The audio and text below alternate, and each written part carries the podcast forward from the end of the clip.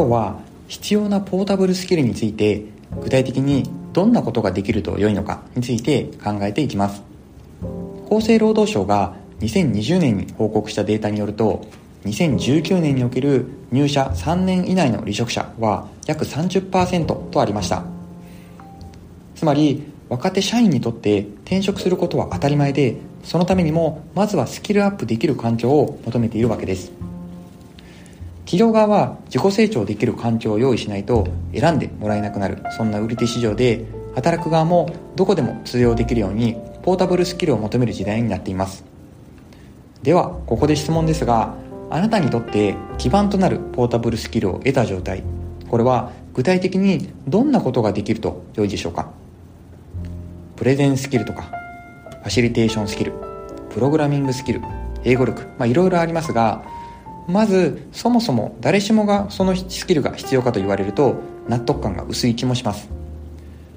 私自身日々鍛錬をしている身ではあるんですが採用活動とかメンバー育成日々能力開発に励むグロービスで学ぶ受講生との対話の中から、え得たヒントをもとにですねこれだけは押さえておきたい具体的なポータブルスキルについて今日は3つお伝えしていきます。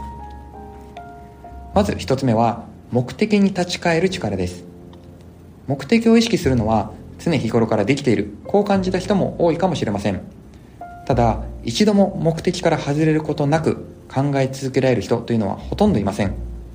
例えばあるミーティングで認知拡大のためのマーケティング施策を考えていたのに気づいたら売上拡大も目的に混ざっていてひどい時にはパッと思い出したオペレーションの課題を議論にしてしまっている、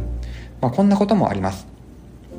ミーティングの場であっても一人で考える場であっても話がそれてしまうタイミングでそもそもこれってと議論を元に戻す力が必要になります。そしてこれを実行する上で最も重要なことが何を目的にするかです。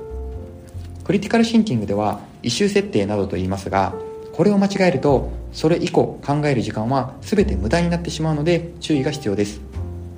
そして目的が言語化できた後はですね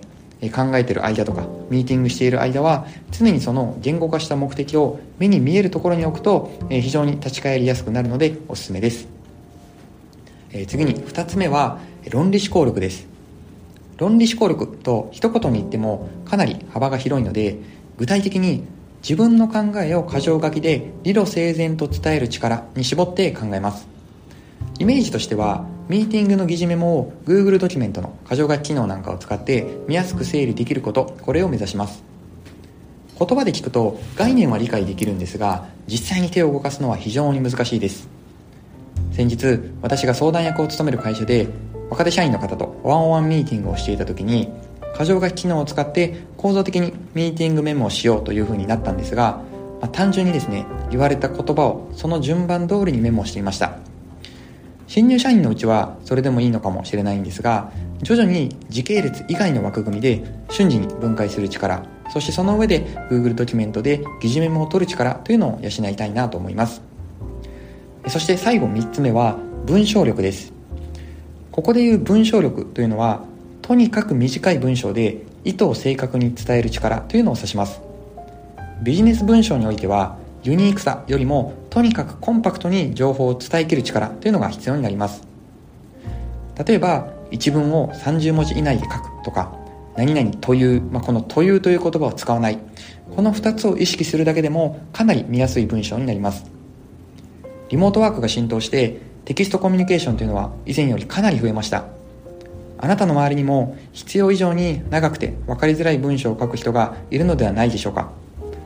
これからの時代文章力は強みではなくて一定のレベルを超えないとマイナスポイントになります。我々グロービスの社員でもですね全員が読むべき本として文章力の基本という本を指定図書として挙げていたりします。